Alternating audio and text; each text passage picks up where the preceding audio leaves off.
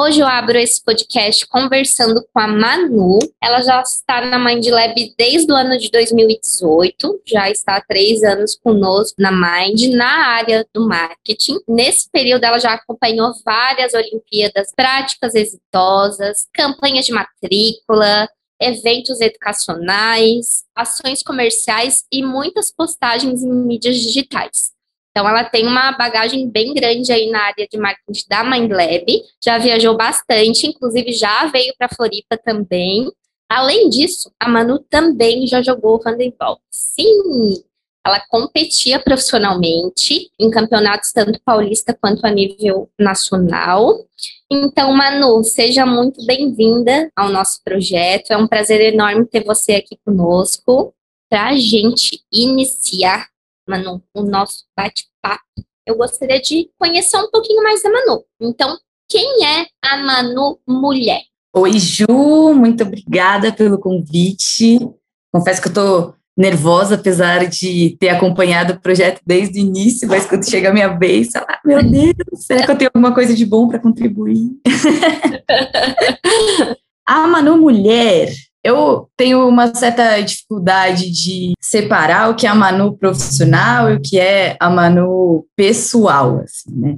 Eu, na minha vida como um todo, não gosto de perder tempo com brigas e discussões. Eu sempre prefiro correr pelas beiradas e ir conquistando tudo que eu preciso sem ter que ser, assim, dando soco contra a parede. Que eu sei que na trajetória as mulheres tiveram que brigar muito para conseguir o que tem hoje, né? E que comparado a antes é muito, mas ainda tem um caminho muito longo pela frente. Eu sou muito disposta a entrar nessa luta de, de cabeça, de corpo e alma. Acredito 100% no potencial da mulher, mas eu gosto de fazer essa luta com projetos como esse, que a gente pega e traz todo lado positivo, toda a capacidade e mostra trabalhando muito mais do que numa discussão teórica, de que alguém venha com algum discursinho machista, menosprezando ou minimizando o potencial enorme que cada mulher tem dentro dela, né? Manu, você falou no início da tua fala ali que você tem dificuldade para separar a Manu profissional da Manu pessoal. O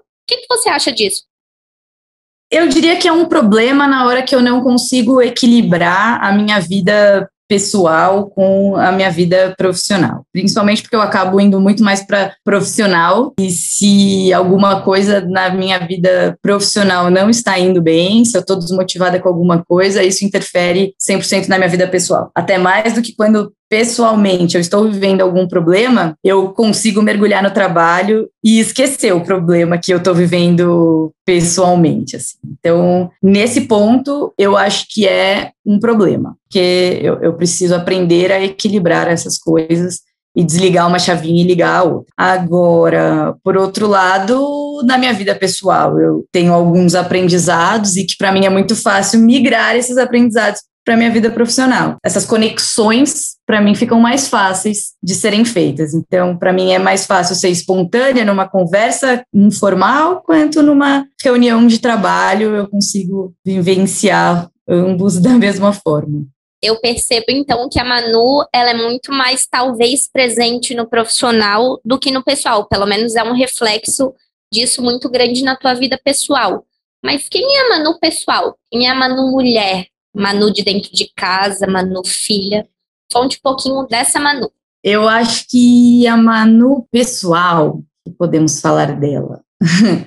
Eu sou uma aquariana que vivo como todo bom aquariano, com muito gosto pela liberdade, com muito gosto pela inovação. Adoro viajar, adoro conhecer coisas novas, adoro experimentar esportes novos, dos mais tradicionais, tipo natação, aquelas coisinhas que toda criança começa fazendo. Já joguei bastante badminton, já fui para o parkour, para coisas que são menos usuais, assim, né? Já fui em todo tipo de festa, já viajei bastante dentro e fora do país, para lugares pouco comuns, como Vietnã, eu, eu tenho muita atração pelo novo, perco muito interesse por coisas repetitivas. Eu acho que rotina é super importante para nos ajudar a nos organizar, mas aquela coisa de, bom, aos 20 anos eu quero que a minha faculdade esteja me satisfazendo, que o meu emprego seja dos sonhos e que o meu primeiro amor seja com quem eu case. Esse futuro que talvez minha mãe tenha sonhado para mim não aconteceu. Eu já pedi demissões muitas vezes, já troquei de amores, mas muitas vezes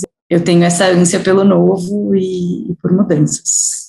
E essa ânsia pelo novo, essa Manu aventureira que gosta de ser livre, é um aspecto exclusivo teu, Manu? Ou é algo que você viu, talvez, no teu meio social, na tua casa, enfim, que tenha tido esse reflexo ou não?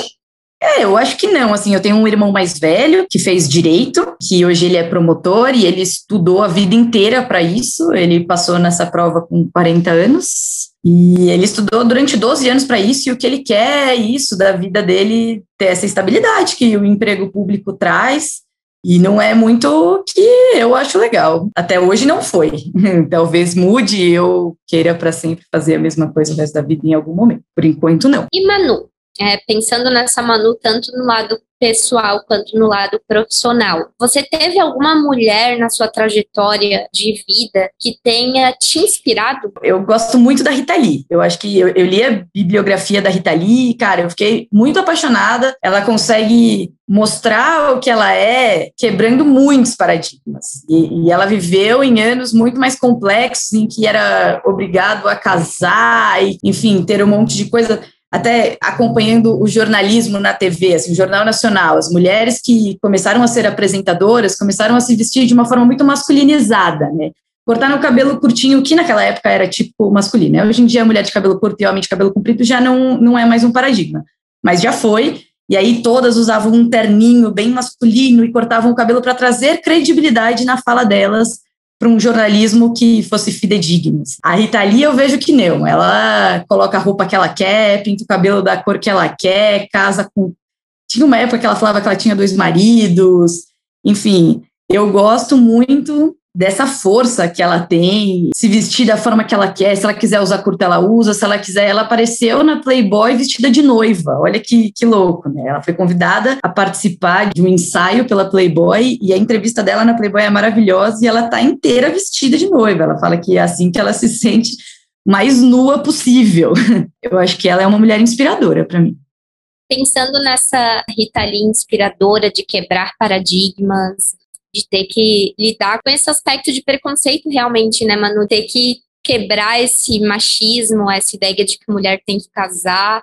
É, você, Manu, como mulher, já teve algum desafio específico na tua carreira de ter que quebrar vários paradigmas? No início das carreiras, as oportunidades são mais iguais. Quando você está na faculdade, as mulheres estudam, tem até alguns relatos que dizem que as mulheres estudam mais do que os homens, e aí conseguem bons estágios, talvez tanto quanto os homens, e aí chega uma hora que a mulher engravida e ela pede a licença maternidade, e aí nessa hora o homem acaba ultrapassando. Isso não, eu não vivenciei, tá? Eu estou dizendo que eu li a respeito, vejo. Isso existe, né? Dado. Isso existe. Eu quero muito ter filho em algum momento da minha vida. Eu, eu tenho um irmão que é 13 anos mais novo do que eu, e, e desde o momento que ele nasceu, eu cuidei, assim, com muito amor e me instigou esse, esse espírito maternal. Assim. Eu, eu quero ter um filho, eu quero educar para ser uma pessoa melhor para esse mundo, isso é um desejo. Mas eu tenho esse receio de, na hora que eu ficar afastada do mercado de trabalho, essa questão equidade aí de, entre homens e mulheres do mercado que o homem acaba passando a mulher e a mulher ficar com muita dificuldade de se recolocar aconteça. Para mim é uma grande questão, porque eu quero dar para o meu filho uma vida digna, não precisa ser milionária, não isso, mas eu quero que ele tenha possibilidades de crescer num ambiente legal. E, e aí eu também acho que não está na hora, porque eu ainda não consegui chegar nesse patamar e de depois me recolocar. E a Manu, que é contra esse olhar machista, e não só olhar, né, esse papel das pessoas, tanto mulheres e homens, de serem realmente machistas, tanto no seu pensamento quanto nas suas ações, o que, que a Manu pode deixar de mensagem para as mulheres? Eu queria deixar a mensagem de que a gente primeiro precisa entender o quanto nós somos boas, o quanto trabalhar com outras mulheres é incrível E se em algum momento você vê que está acontecendo coisas que, que a sociedade julga como típica de mulher, ter ciúmes uma das outras, é que mulher compete com outra mulher, que mulher fica bonita só para provocar outra mulher, que você não leve isso como algo que é uma verdade do nosso DNA, porque não é. A gente pode sim chegar para outra mulher e falar que ela tá linda sem querer competir, a gente pode trabalhar em conjunto. E se você chegar muito alto na sua profissão, que você não queira se vangloriar de ser a única mulher que chegou lá, que você faça tudo para que tenham outras mulheres do seu lado com essa mesma visibilidade, com esse mesmo poder. A gente pode muito, a gente aceitou talvez algumas coisas que foram ditas para nós, mas a gente está aqui para quebrar esses paradigmas e mostrar que a força feminina unida, ela é muito maior, muito melhor, muito mais agregadora do que se tem dito por aí. Ai, Manu, obrigada pela nossa conversa. Adorei a tua participação, contribuições maravilhosas e gostei muito de conhecer um pouquinho mais dessa Manu que eu não conhecia. Super obrigada pelo convite. Adorei participar. Todas as Mulheres da Mind é um projeto da Mind Lab, uma parceria dos setores de marketing e de recursos humanos. Ideia original e identidade visual Betinho Neto. Edição Antônio Botelho Apresentação e roteiro: Júlia Tomasi. Roteiro final: Manuela Frug. Produção: Daniele Dutra. Confira mais episódios no nosso canal do Spotify. Todas as mulheres da Mind.